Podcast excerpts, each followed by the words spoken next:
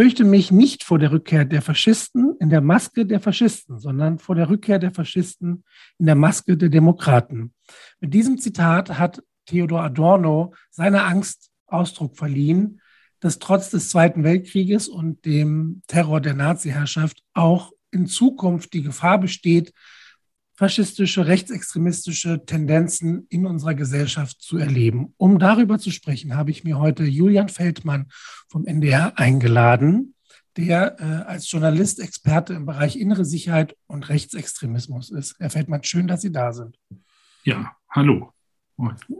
Das Zitat würde ich jetzt gerne aufgreifen, wie es Ihre aktuelle Einschätzung steht, eine solche Rückkehr faschistischer Tendenzen in, in unsere Demokratie bevor. Ja, wir sehen ja eigentlich, ähm, wenn man sich es genau anschaut, ähm, seit 1945 oder auch nach 1945 eben rechtsextreme, damals noch sehr stark nationalsozialistisch geprägte ähm, Strukturen, die auch in der, ähm, dann in der Bundesrepublik fortbestanden haben, beziehungsweise sich neu aufgebaut haben, natürlich nach der, ähm, ähm, nach der Niederlage des Nationalsozialismus.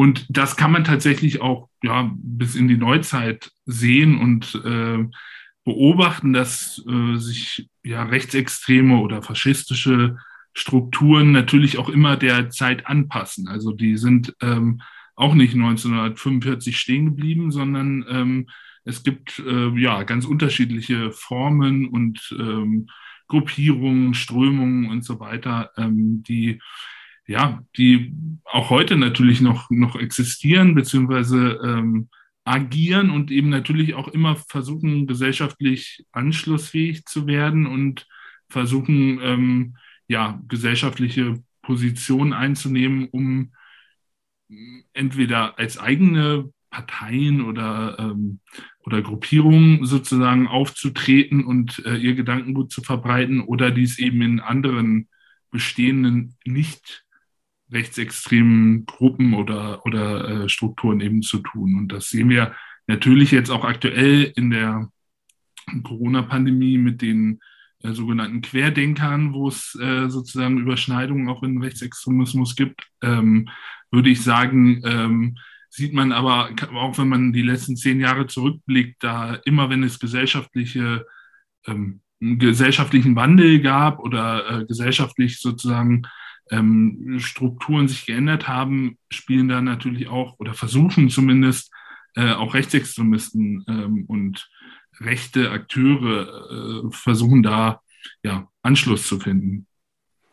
Das hat sich, glaube ich, auch ganz gut gezeigt Anfang der 90er Jahre ähm, nach der Wiedervereinigung. Da gab es ja auch einige Jahre extreme Unruhen, ähm, gerade vom rechten Lager befeuert, wenn ich da an Rostock-Lichtenhagen denke. Haben Sie sonst vielleicht noch ein konkreten ein Beispiel, wie wir diese Anpassung rechtsextremer Tendenzen äh, momentan erleben? Ja, also wenn wir jetzt, äh, sag ich mal, in die Zeit vor Corona gehen ähm, und uns anschauen, ähm, ab 2014, 15 die äh, sogenannte Flüchtlingskrise beziehungsweise eben die ähm, den versteckten Zuzug von Flüchtlingen nach Deutschland, ähm, dann sehen wir natürlich da sehr stark rechte Akteure, die dort sich ähm, scheinbar bürgerlich teilweise, teilweise ganz offen äh, neonazistisch, rechtsextrem ähm, engagiert haben.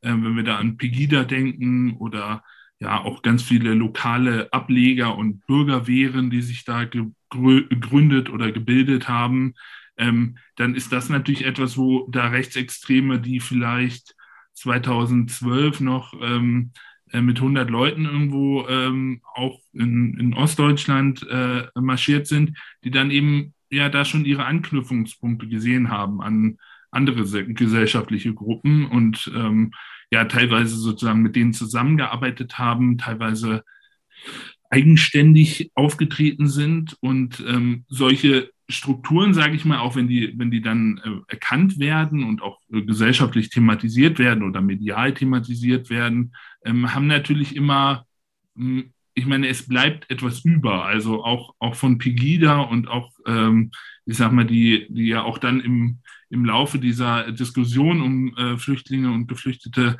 äh, hochgekommene ähm, AfD, ähm, die ist ja auch danach nicht verschwunden sozusagen, auch wenn das Thema nicht mehr, nicht mehr das tagesaktuelle Thema war. Äh, und deswegen sieht man da, glaube ich, schon, dass, dass sich äh, rechte und rechtsextreme Akteurinnen, Akteure versuchen, ja, mit Themen in den ja, Mainstream oder in, in die gesellschaftliche äh, Debatte sozusagen einzubringen und dann dort eben auch zu bleiben und Positionen auch dauerhaft einzunehmen.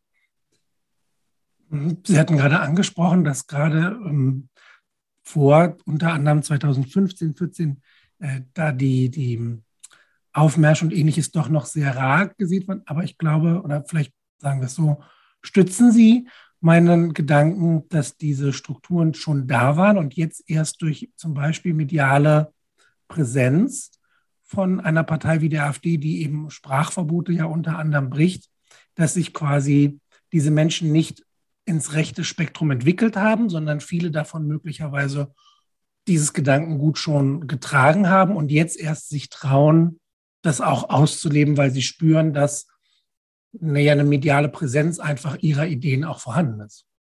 Ja, ich glaube, es ist tatsächlich beides. Also einerseits ähm, gab es natürlich auch so ähm, rechte Organisationen, wie beispielsweise äh, das Institut für Staatspolitik, ein neurechter Think Tank, den gab es schon vor der AfD und gab es auch schon vor 2013, 14, 15.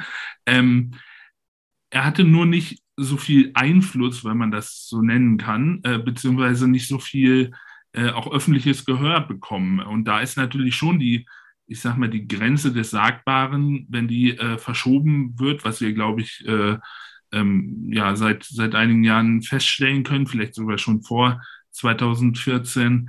Ähm, äh, dadurch ist, sind natürlich, fühlen sich Menschen ermutigt, die vielleicht dieses Gedankengut eh schon ge, äh, ja, gehegt haben, äh, dann in die Öffentlichkeit zu gehen oder zumindest nicht mehr damit äh, äh so hinterm Berg zu halten.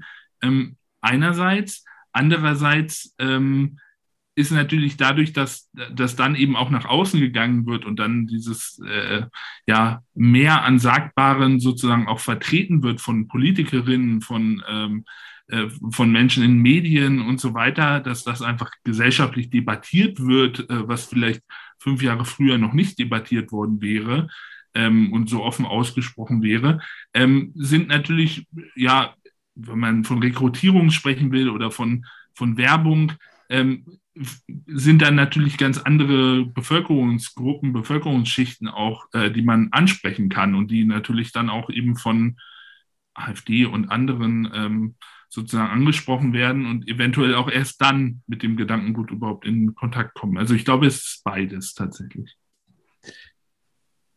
Ich komme da nur so drauf, weil man ja jetzt auch ganz gut merkt, wenn wir jetzt, äh, Sie hatten vorhin auch die Querdenker angesprochen, wenn ich da jetzt sehe, äh, wer sah unter anderem sich eben inhaltlich auch beteiligt, das betrifft halt auch wirklich sehr viele Schichten und unterschiedliche Teile der Gesellschaft. Also früher, oder man, man geht ja teilweise davon aus, dass eben Menschen, die verarmt sind, fehlende soziale Teilhabe und ähnliches, dass die durchaus eben extreme Mittel suchen, um auf ihre Probleme aufmerksam zu machen, um sich Gehör zu verschaffen.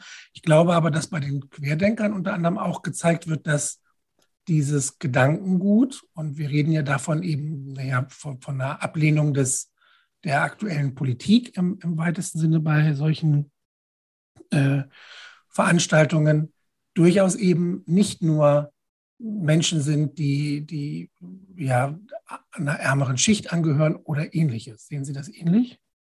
Ja, absolut. Das ist, ähm, ist auch ein bisschen vielleicht äh, ein, ein Klischee-Denken, was ich ähm, ja schon, schon seit Jahren oder Jahrzehnten so ein bisschen, wenn man auf Rechtsextreme guckt oder rechte äh, Tendenzen schaut, ähm, äh, so ein bisschen äh, durchzieht, auch durch die Medienlandschaft natürlich. Also man hat dann eher die Vorstellung von abgehängten Menschen, von, von, von Leuten, die Sorgen haben, die, die vielleicht nicht ähm, genügend Gehör finden. Und das ist es eben nicht nur. Auch, aber eben auch nicht nur. Ähm, wir sehen ja ganz, ganz häufig eben auch äh, hochgebildete und äh, durchaus auch äh, aus dem intellektuellen Bereich kommende Menschen im Rechtsextremismus. Das haben wir aber auch schon vor äh, vor zehn Jahren gesehen. Ähm, das ist nur nicht das öffentliche Bild, sage ich mal, von, von rechter Ideologie, weil man da eben etwas anderes ähm, vor Augen hat. Äh, beispielsweise heute, selbst heute werden noch, werden noch äh, Zeitungsartikel bebildert mit irgendwelchen Springerstiefel. Ähm, Neonazis, wenn es um Rechtsextremismus geht, auch wenn es um ganz andere Formen des Rechtsextremismus geht. Natürlich gibt es auch noch die ich weiß nicht, äh, einigen tausend äh, Neonazis, äh, subkulturell geprägten Neonazis, die mit Springerstiefel äh, und Bomberjacke durch die Gegend laufen. Die gibt es sicherlich auch noch und die tauchen dann bei irgendwelchen äh, Neonazi-Konzerten auf oder, ähm, oder sind natürlich auch im Alltag äh, teilweise zumindest äh, gewalttätig unterwegs. Es gibt nur eine sehr breite ähm, ja, wie soll man sagen, äh, eine sehr breite Palette von rechtsextremem äh, ähm, Auftreten und von äh, Rechtsextremisten, die untereinander im Zweifel auch nichts miteinander zu tun haben. Also äh, wenn man von einer rechtsextremen Bewegung spricht oder so, ähm, dann ist das sicherlich richtig, weil, weil sozusagen in Teilen die dieselben Ziele verfolgen, aber äh, da gibt es Völkische, die ganz anders auftreten als jetzt die äh, ähm, Neonazis aus den 90ern, wie man sie klischeemäßig äh, sozusagen äh, vor Augen hat. Ähm, und das Gleiche findet sich eben auch, ich sag mal, in den ja, gesellschaftlichen Schichten wieder, ähm, aus denen sich Rechtsextreme rekrutieren. Da sind ganz, ganz bürgerliche oder bürgerlich auftretende ähm, Menschen dabei, waren es auch vor Corona schon äh, sozusagen. Aber gerade bei diesen ähm, ja, äh, Aufmärschen gegen die Corona-Maßnahmen oder die staatlichen Corona-Maßnahmen ähm, sind ja, ja, ist das nochmal offensichtlich geworden, glaube ich. Ein bisschen aber auch ähnlich wie vielleicht 2014, 15 mit Pegida und so. Auch da hm, hat man jetzt nicht die Klischee-Neonazis gesehen, beziehungsweise nicht nur zumindest haben die, die, den Aspekt der Gewalt angesprochen, egal aus welchen Reihen wir sprechen, auch bei ähm, ja, den Menschen aus, der, aus den der akademischen Schichten unter anderem. Äh, man muss halt feststellen, dass extremistische, rechtsextremistische Ideologie am Ende eben auch zu Gewalt führt, ob das jetzt äh, gedanklich eben Vorarbeit geleistet wird oder eben wie es äh, ausgetragen wird. Ich habe da mal gesehen von 2019, äh, bis 2020 sind die Gewalttaten, äh, die rechtsextremistisch motiviert waren, um 5 Prozent gestiegen auf über 22.300. Und das ist ja quasi im Jahr nach dem Mord an Walter Lübcke, der ja auch medial dann große Wellen geschlagen hat, äh, viel Empörung und, und Mitgefühl hervorgerufen hat. Und dass trotz dieser diesem Scheinwerferlicht auf rechtsextremistischen Taten, das dann nochmal gestiegen ist, zeigt eben auch, welche Bedrohungslage derzeit immer noch von Rechtsextremismus ausgeht. Mhm. Ja, also genau, rechtsextreme Straftaten, wenn wir jetzt insgesamt mal Straftaten nehmen, ähm, sind die natürlich, ich sage mal, äh, bewegen sich auch in Wellen, äh, wellenförmig. Also das ähm, äh, liegt natürlich auch daran, dass Straftaten erkannt werden, beziehungsweise in die Statistik eingehen, wenn beispielsweise Polizeibehörden oder Staatsanwaltschaften genau hinschauen, äh, wenn wir jetzt mal nicht, nicht von den Gewalttaten unbedingt reden, aber von den hm, Propagandadelikten, Beleidigungen und so, was sich natürlich auch viel, viel äh, gerade in den letzten, in den jüngsten Jahren im Netz abspielt und abgespielt hat. Ähm, da kommt es natürlich auch immer darauf an, wie genau hingeschaut wird. Darum, ähm, diese Zahlen sind ich glaube, jedes Jahr wieder erschreckend, tatsächlich erschreckend hoch, äh, rechtsextreme Straftaten und auch Gewalttaten, ähm, weil hinter den, gerade bei den Gewalttaten steckt natürlich immer, ähm, stecken natürlich ein oder mehrere Täterinnen, Täter, ähm, aber natürlich auch ein oder mehrere Opfer jeweils. Äh, und äh, was das teilweise für Folgen hat, ähm, jahrelang, auch, auch wenn es jetzt keine ähm, keine Mordversuche oder ähnliches waren, aber äh, auch andere Gewalttaten haben ja für die Opfer teilweise äh, sehr lange Folgen und ähm, ja, beschäftigen die Opfer sehr viel mehr, als es äh, im Zweifel die Täter äh, tut, äh, tun. Ähm, ja, da, da, das kann man sich immer, finde ich, bei so einer Statistik oder bei so statistischen Zahlen äh, nicht so gut vorstellen. Aber ähm, ja, also die, die ähm, Straftaten steigen beziehungsweise sind auf einem sehr hohen Niveau, würde ich sagen. Ähm, und so, so ein richtiges gesellschaftliches Mittel, glaube ich, dagegen ist auch nicht, nicht gefunden, äh, weil es natürlich einerseits immer in der Verantwortung der Strafverfolgungsbehörden ist, äh, dann den konkreten Straftaten nachzugehen. Aber äh, gerade wenn wir sozusagen ins, ähm, in den Hate-Speech-Bereich schauen und so, ähm, kann man natürlich immer schlecht einschätzen, äh, wann wird aus einem ähm, ja, sogenannten Hassverbrechen oder einer, einer Straftat im Internet, wann wird da auch in der Realität eventuell äh, jemand so, re, äh, so radikalisiert, dass er dann ja im Zweifel ähm, Anschlag oder, oder Gewalt auf der Straße begeht. So, ne? Wir haben jetzt über politischen Aspekt da gesprochen, wenn es um die AfD geht und auch über letztlich Gewalt auf den Straßen. In den letzten Jahren, gerade äh, in der Zeit nach dem Tod von George Floyd, ist auch in Deutschland die äh, ja, Kritik an der Polizei oder und auch der, der Armee letztlich nochmal angestiegen, wenn eben es da um Fälle ging, dass man da rechtsextremistische Tendenzen kennengelernt hat. Als Experte würden Sie sagen, dass es notwendig ist, dass in Deutschland die, der Rechtsextremismus innerhalb staatlicher Organisationen stärker überprüft, kontrolliert werden muss? Absolut. Ich glaube, ähm, da bedarf es natürlich noch mal ganz viel strengeren Hinsehen. Nicht, weil Polizisten oder Polizistinnen oder Soldatinnen ähm, irgendwie anders äh, zu behandeln sind, aber natürlich Uniformträgerinnen, Uniformträger und dann auch noch mit Waffen ausgestattete Menschen im staatlichen Auftrag sozusagen, äh, müssen natürlich in besonderem Maße auch ähm, ja die Verfassungstreue sozusagen ähm, ja nachweisen oder zumindest, äh, wenn es da Anhaltspunkte gibt, ähm, dass sie ja eben nicht verfassungstreu sind, muss man ganz besonders hinschauen. Ähm, wir sehen ja ganz häufig äh, in letzter Zeit zumindest ähm, rechtsextreme Chatgruppen beispielsweise in der Polizei ähm, auffliegen, die dann meistens eher durch Zufälle sozusagen ans Licht kommen äh, oder dann den Staatsanwaltschaften bekannt werden.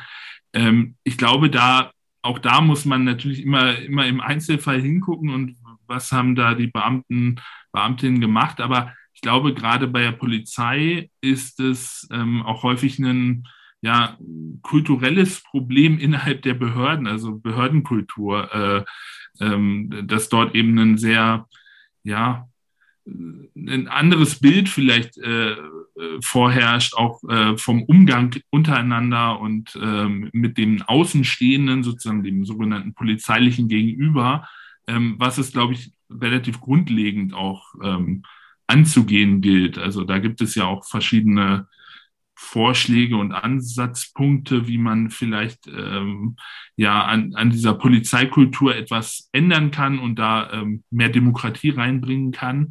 Ähm, ich glaube, das ist, ist tatsächlich wichtiger oder ist genauso wichtig wie die äh, einzelnen Rechtsextremisten ähm, dort zu verfolgen in den Behörden. Aber ich finde es schon, schon besonders wichtig, natürlich ähm, bei Polizei und Bundeswehr hinzuschauen anders als jetzt äh, beispielsweise bei, ich sag mal, den einfachen Privatleuten. Da, ähm, da ist natürlich eine andere Sensibilität gefordert. Sie haben die Kultur innerhalb der Behörden angesprochen. Da ist es ja tatsächlich teilweise eine sehr starke Trennung von wir sind diese Gruppe und die Außenstehenden eben betrachten uns besonders kritisch. Ich will da auf jeden Fall auch darauf hinweisen, es ist eben einfach auch, ähm, naja, nicht naheliegend, aber eine hierarchische Struktur in Uniform äh, mit einer bestimmten Macht exekutiv dazu arbeiten, ist letztlich auch äh, für Menschen mit rechtsextremen Gedankengut durchaus attraktiv. Wir reden jetzt ja gar nicht von äh, Inhalten innerhalb des Systems, sondern eben schlicht der Idee der, der Uniformiertheit und so weiter. Und das bedeutet eben nicht Polizei und dann einen Generalverdacht zu stellen oder das eben als Institution anzukreiden, dass aber Menschen, die sowas bevorzugen, Leute, die gerne äh, Waffen tragen und da sich eben besonders informieren, die finden das halt in diesem Bereich. Und ich glaube, deswegen gerade sollte man auch sensibel sein, wer eben diese Verantwortung bekommt. Absolut. Ich, das, das, ich sag mal, das äh, Berufsbild und ähm, ja, auch, auch das öffentliche Auftreten beispielsweise der Bundeswehr zieht natürlich grundsätzlich erstmal vielleicht Menschen mit einem ähm, eher autoritär geprägten Weltbild ähm, an. Und äh, dem gilt eben dann sozusagen auch in den Behörden und oder beziehungsweise bei der Bundeswehr oder bei der Polizei eben entgegenzutreten, was ja auch geschieht. Es ist ja nicht so, dass äh, äh dort nur Rechtsextremisten sitzen. Sie sind sicherlich äh, immer die Minderheit äh, in den Behörden, aber äh, heute zumindest. Ähm, aber ja, da ist natürlich eine besondere Sensibilität gefragt. Klar. Das, das stütze ich auch. Sie haben jetzt gerade schon gesagt, das äh, ist heute auf jeden Fall so. Die Frage, wie es früher war, es gibt ja diesen äh, bekannten Spruch von Adenauer, als die Bundeswehr neu gegründet wurde, dass äh, die NATO ihm keine 18-jährigen Offiziere abnehme, nachdem es da so diese Kritik hagelte für die ehemaligen Wehrmachtsangehörigen, die eingestellt wurden. Ich würde gerne einen Zeitsprung in diese Zeit nämlich bringen, denn es galt ja damals äh, nicht, es war nicht sehr populär, die Nazi-Vergangenheit kurz nach dem Kriege aufzuarbeiten. Viele Menschen hatten ganz andere Sorgen, als sich politisch damit auseinanderzusetzen. Und wenn wir das jetzt mal sehen, gibt es ja auch noch Fälle eben von damals, die uns heute beschäftigen. Sie haben 2019 den Preis für Journalist des Jahres bekommen für die Story um Karl M. Können Sie vielleicht kurz einmal sagen, äh, inwiefern, also worum es da inhaltlich geht, damit die Menschen, die zuhören, auf dem Laufenden sind. Ja, Karl M. war ein Unteroffizier der Waffen-SS und 1944, Anfang April 1944, an einem Massaker seiner Einheit in Frankreich, im kleinen Ort Ask, äh, beteiligt. Dort sind 86 Männer äh, des Ortes zusammengetrieben worden äh, und erschossen, ermordet worden, ähm, nachdem der Zug von Resistance-Angehörigen offensichtlich ähm, zum Entgleisen gebracht worden war. Äh, diese 86 Männer, die dort gestorben sind, die ermordet wurden, es waren teilweise ähm, auch noch minderjährige Kinder, Jugendliche, ähm, die hatten damit nichts zu tun, die wurden sozusagen aus Rache ähm, für diesen, ja, für diesen Angriff auf den, auf den Zug äh, dort umgebracht. Und äh, Karl M., der in Niedersachsen im kleinen Ort Nordstemmen gewohnt hat, äh, der ist Ende 2019 äh, oder 2019 gestorben, ähm, war daran beteiligt und äh, bis 2018 äh, gab es auch Ermittlungen, auch in Deutschland, gegen ihn äh, wegen Beihilfe zum Mord eben an diesen, ähm, an diesen Zivilisten, die dort umgebracht wurden. Äh, diese wurden dann eingestellt, ich sag mal aus rechtlichen Gründen, ähm, weil Karl M. mit anderen eben bereits äh, nach dem Krieg in Frankreich dafür verurteilt worden war, auch wenn Karl M. Äh, davon nichts mitbekommen hat, äh, weil er die ganze Zeit in Deutschland gelebt hat nach dem Krieg und äh, nicht einen Tag dafür im, im Gefängnis saß ähm, ist das sozusagen aus rechtlicher Sicht dann ähm, äh, damit erledigt gewesen, äh, weil man nicht doppelt verfolgt werden darf für, für eine Straftat.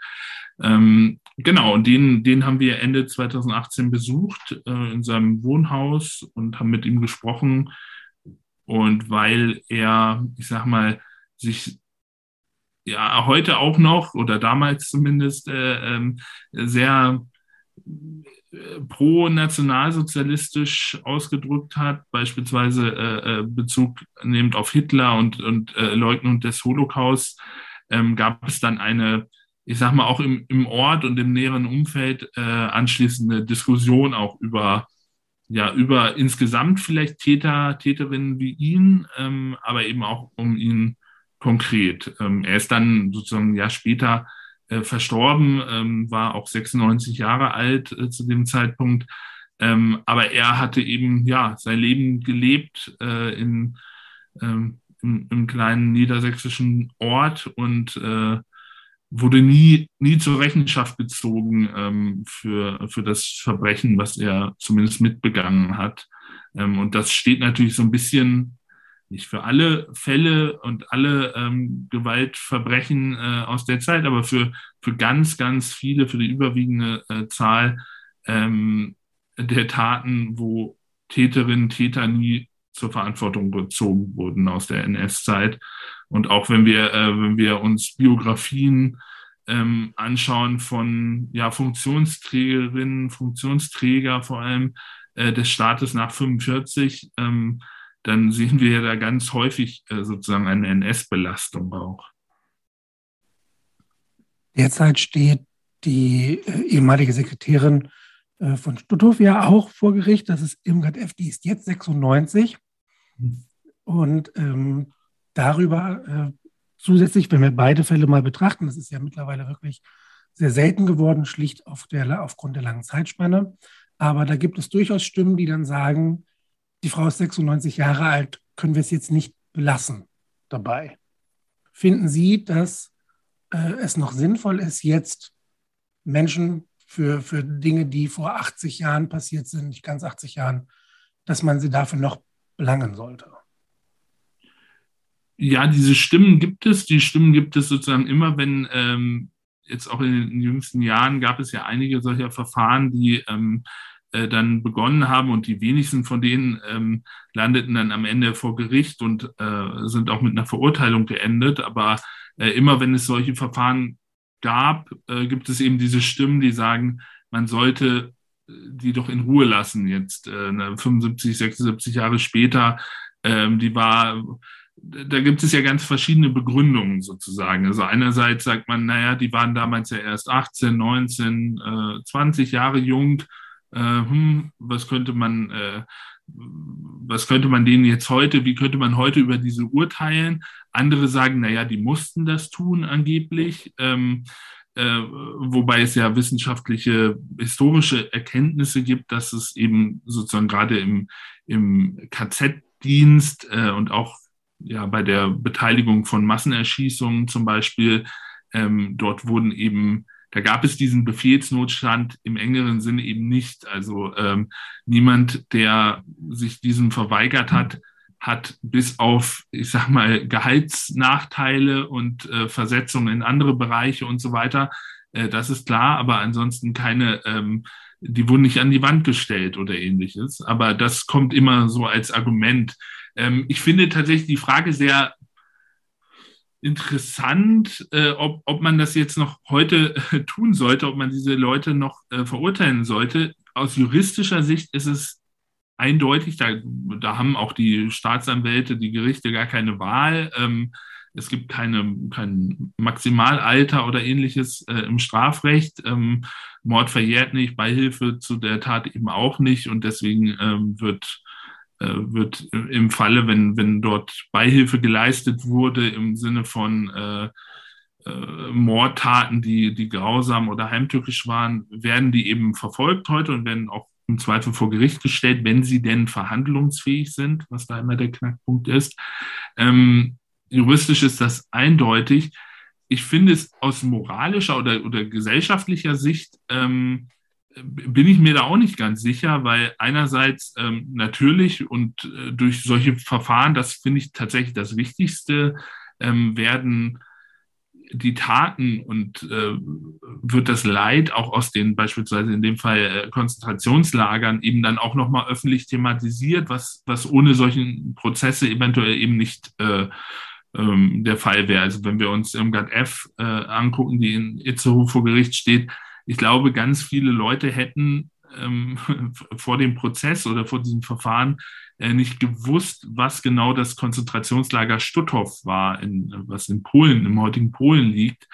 Ähm, das hat sicherlich einen Sinn, ist jetzt nicht der eigentliche Sinn eines Strafverfahrens, das ist äh, schon klar, aber ähm, ich glaube, das ist sozusagen ein gesellschaftlicher Sinn.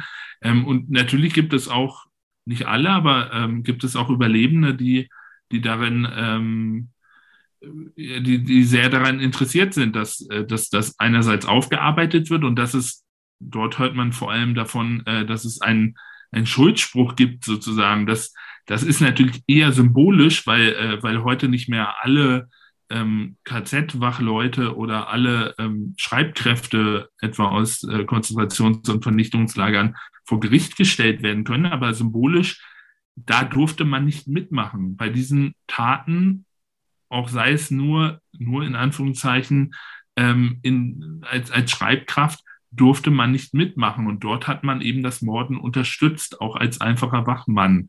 Ähm, da, das ist vielen Überlebenden ganz wichtig. Manche erhoffen sich auch tatsächlich äh, ein hartes Urteil. So ist das, also ähm, man, man, man hört äh, häufig äh, Überlebende auch aus diesen Verfahren, die, die sagen, ja, wir wünschen uns kein hartes Urteil, dass die, dass die Person nicht in, nicht, äh, in Haft geht dafür. Das ist tatsächlich ein bisschen ähm, diverser. Also äh, ich glaube, jede Überlebende, jeder Überlebende hat da ganz eigene Vorstellungen, ähm, die natürlich auch nicht, nicht ähm, ja, zu vernachlässigen sind. Äh, das, das sind äh, nun mal die, die in dem Verfahren dann teilweise als Nebenklägerinnen, Nebenkläger auftretenden ähm, Opfer oder Hinterbliebenen äh, von, äh, von, Ermordeten auch, äh, die natürlich auch ein Anrecht darauf haben. Ähm, ich bin mir aber tatsächlich nicht, nicht ganz äh, sicher, ähm, ja, äh,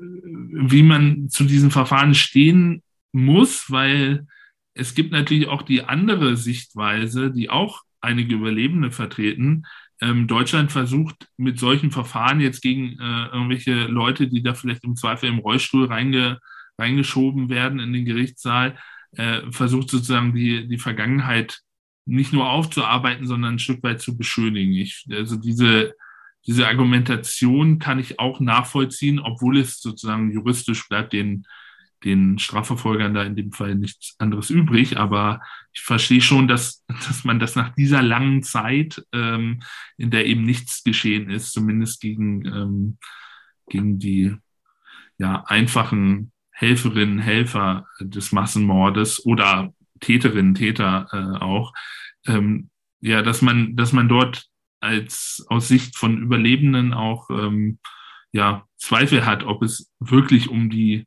um die Verurteilung der Tat geht. So. Genau, das ist ja eine der Fragen, wie viel Aufarbeitungsmöglichkeiten äh, da überhaupt geleistet werden. Ich habe jetzt schon ein, zwei Mal mit äh, unter anderem Daniel Tonn von der Stiftung Niedersächsischer Gedenkstätten zum Beispiel über Aufarbeitung Erinnerungskultur gesprochen. Und mir als gerade Politiklehrer ist es zum Beispiel besonders wichtig, solche Themen möglicherweise am besten noch mit Zeitzeugen aufzuarbeiten, um, um da eben ein Gefühl für zu bekommen. Und gleichzeitig ist es mir daher auch wichtig, dass eben Menschen, die diese Zeit erlebt haben, wenn das so nachgewiesen werden kann, eben auch dafür rechtlich zur Verantwortung gezogen werden. Aber trotzdem haben Sie natürlich recht. Ist es überhaupt hilfreich, wenn ich das jetzt mache oder erzielt das nicht am Ende gar einen umgekehrten Effekt, dass äh, Dinge aufgearbeitet werden, die für viele nicht greifbar sind. Ähm, Gott sei Dank muss man sagen, zum Beispiel, viele meiner Schülerinnen und Schüler können das eben nur sehr wenig nachvollziehen, weil wir in so friedlichen Zeiten über lange Zeitraum leben. Funktioniert das, denen da Gerechtigkeit zu vermitteln, ob jetzt symbolisch oder nicht? Und da bin ich auch nicht sicher, welche Wirkung erzielt wird. Die ist wahrscheinlich genauso divers wie die Motivation der Nebenkläger. Ja, sicherlich. Also das, das ist natürlich ähm, sozusagen spielt jetzt tatsächlich für die, für die ähm, Gerichte oder so, so keine Rolle, aber äh, das ist natürlich so die gesellschaftliche Frage, ähm, ja, die, die dahinter steckt. Gerade, äh, wir haben ja parallel zu dem Verfahren in ähm, Itzehoe gegen MGAT F äh, auch noch einen Prozess in Brandenburg an der Havel gegen einen jetzt 101-jährigen ähm, Angeklagten, der Wachmann im Konzentrationslager Sachsenhausen ähm, gewesen sein soll. Hm, da ist, ist tatsächlich gerade das Alter, also der wurde mit 100 Jahren angeklagt und äh, äh, kam jetzt dann vor Gericht. Hm, gerade dieses, ich sag mal, symbolische Alter von 100 Jahren, jetzt 101, äh, sorgt natürlich vermutlich bei noch mehr Menschen äh, für Irritationen als die ähm, als es bisher schon bei diesen hochbetagten äh, Menschen gewesen ist, äh, wo immer eine ja, gewisse Empathie, und das ist ja auch, auch ganz, ganz normal ähm, äh, mit, mit Menschen, die eben in so einem hohen Alter sich da eben noch so ein ähm, Strafverfahren aussetzen müssen. Allerdings muss man ja auch sagen, ähm, ich weiß nicht, ich kenne nicht den Prozentsatz, aber äh, die überwiegenden Verfahren ähm, äh, gegen, gegen diese Menschen ähm, meistens sind es ja, ist es ja Personal von Konzentrations- und Vernichtungslagern, äh, werden ja eingestellt und äh, ähm, auch überwiegend aus gutem Grund, weil entweder die, die äh, Beschuldigten dann äh, verstorben sind oder, oder eben nicht mehr verhandlungsfähig sind. Und das wird ja in jedem Einzelfall auch geprüft. Äh, ich glaube, das geht so ein bisschen ähm, auch durch die Bilder, wenn, wenn dort ähm, eine alte Frau oder ein alter Mann äh, äh, im Rollstuhl oder auf dem Rollator gestützt in den Verhandlungssaal kommt, geht so ein bisschen unter, dass dort natürlich, wie bei jedem Verfahren, ähm, ist das natürlich an Grundsätze geknüpft, die auch für diese Männer und Frauen gelten. Und auch, das ist ja auch richtig, dass die äh, gelten, ähm, nämlich, dass sie verhandlungsfähig sein müssen. Und äh, deswegen werden eben so viele Verfahren gar nicht vor Gericht dann eröffnet. Und äh, ich glaube, das geht so ein bisschen unter durch diese sehr starken Bilder, wenn, wenn dort eine sehr, sehr alte Person äh, in den Gerichtssaal kommt. Ähm, darüber, ja, über diese symbolische Wirkung können sich natürlich dann äh, sozusagen Juristinnen, Juristen nicht, äh, nicht unterhalten, aber ähm, ich glaube, man muss schon immer zeigen, ähm, äh, naja, die, die Personen konnten natürlich ihr Leben leben. Und äh, es ist auch auf eine gewisse Weise Glück äh, für sie, dass sie erst äh, so spät im, äh, im Leben damit konfrontiert werden und wurden, ähm, weil also erstens äh, haben ihre Opfer und äh, beziehungsweise die Hinterbliebenen der Opfer äh, da natürlich auch das oder beziehungsweise die hatten eben das Leben lang äh, damit zu tun und im Zweifel zu kämpfen und äh, das sind ähm, ja auch ja ganz schlimme Schicksale auch in den Familien dann äh, ähm, mit dem Umgang auch mit, mit dieser äh, Vergangenheit und mit dem der Ermordung von Angehörigen und so weiter. Ähm, und das hatten überwiegend zumindest die, äh, die Beschuldigten in diesem Verfahren eben nicht. Die, äh, da fand, glaube ich, zumindest überwiegend eine Verdrängung eher statt. Und dass sie damit konfrontiert werden, ähm, ja, ist, so spät ist natürlich in der Hinsicht auch Glück, weil sie ja keine, überwiegend jedenfalls keine Gefängnisstrafe, die sie auch absitzen müssen, mehr ähm, zu erwarten haben. Äh, das wäre natürlich 1960 anders gewesen, im Zweifel.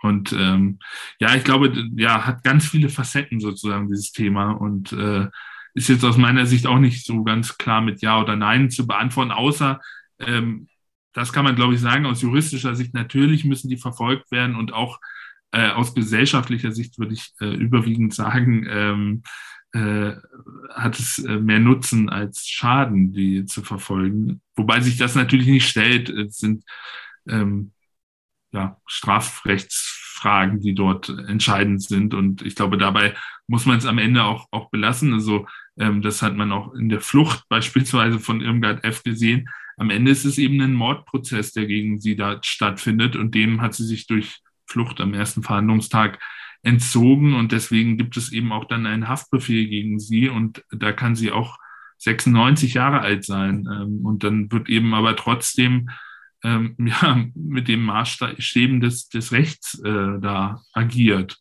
Ich glaube, das darf man eben auch nicht vergessen. Das ist eben keine, hm, ja, es ist, es, die, die Prozesse sind sicherlich wichtig und auch für die, für die Geschichtsschreibung sozusagen äh, und die Aufarbeitung des, ähm, äh, des Unrechts, der, der Mordtaten dort ähm, wichtig. Aber es sind in erster Linie natürlich erstmal Strafprozesse und Mordprozesse. So. Zu Beginn hatten wir, äh, mit dem, sind wir mit dem Zitat eingestiegen, äh, dass Adorno sich vor der Rückkehr der Faschisten fürchten, haben wir festgestellt, dass es eben durchaus eine Bedrohungslage gibt. Die abschließende Frage wäre jetzt für mich an Sie, wie gehe ich mit der aktuellen Lage um? Kann ich als einfacher Bürger was tun? Ich meine, Sie haben sich spezialisiert, arbeiten das auf, berichten darüber. Aber was ist vielleicht Ihr Tipp, Hinweis, wie man gesellschaftlich damit umgehen kann, dass so eine Gefahrenlage eben von rechts besteht? Das ist eine schwierige Frage natürlich, äh, aber ich würde schon sagen, dass ähm, das habe ich auch oder haben wir auch bei den Recherchen vor allem zum Mord an äh, Walter Lübcke, den Regierungspräsidenten von Kassel, ähm, ja mitbekommen. Da ist ja auch ein, ein radikalisierter, wenn man das so nennt, aber ein, ein, ein Mann, der, der sich selbst beziehungsweise radikalisiert wurde, auch durch, äh, ich sag mal, ähm, die Ereignisse oder die ähm, Aktionen, die beispielsweise im rechtspopulistischen Bereich, ähm, beispielsweise bei AfD und so weiter äh, äh, passiert sind, ist er äh, hat sich in den letzten Jahren dann so radikalisiert, dass er ähm, 2019 dann eben zum Mörder wurde, zum Mörder eines Politikers. Ähm, und da haben wir ganz klar gesehen bei der Recherche im Umfeld, ähm, Leute, die tagtäglich mit ihm zu tun hatten, ähm, ihm ist wohl sehr, sehr wenig Widerspruch entgegengekommen. Ähm, er hat für seine ja offenbar rassistischen und äh, ja, menschenverachtenden Aussagen, die er auch im Arbeitsumfeld und im privaten Umfeld äh, getätigt hat, nicht wirklich Widerspruch geerntet. Und ich glaube, das ist zumindest etwas, was hm, jeder, jede tun kann, ähm, zu widersprechen, wenn es darum geht, ähm, dass jemand sich antisemitisch, jemand sich rassistisch äußert, ähm, dort eben dann nicht hm, das ist schwierig sicherlich im Einzelfall und äh, ist sozusagen dann immer an Diskussionen geknüpft und so weiter. Aber ähm, ich glaube, das ist wichtig und das ist das, was jeder Einzelne, jeder Einzelne tun kann.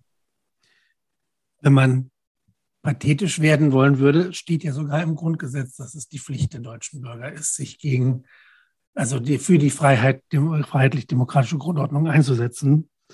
Ähm, aber na klar, man kann es auch nicht ganz so einfach sagen, wenn es zum Beispiel, und den Fall hatten wir auch schon, wenn es äh, beispielsweise im Fußballstadion äh, rassistische Laute gibt oder so, dass man da eben auch vorsichtig sein muss und letztlich nicht irgendwie sich selbst in Gefahr bringt, wenn die Situation das nicht erfordert. Aber klar, im familiären Umfeld unter Bekannten, dass ich da eben durchaus Einheit gebieten muss, das ist auf jeden Fall wichtig und etwas, was ich eben auch tatsächlich persönlich tun kann. Genau. Dann bleibt mir nur noch übrig, mich zu bedanken bei Julian Feldmann, dass Sie mir die Zeit gegeben haben, dass wir uns aus, also naja, ausführlich, man hätte natürlich noch viel mehr sprechen können, aber dass wir uns ein bisschen über die aktuelle Situation des Rechtsextremismus in Deutschland unterhalten haben, dass Sie uns haben teilhaben lassen an den Erfahrungen, die Sie in Ihren Recherchen gemacht haben und äh, ja, auf, dass wir das Problem besser ja, in den Griff bekommen können in der Zukunft. Ich danke auch für das Gespräch. Vielen Dank.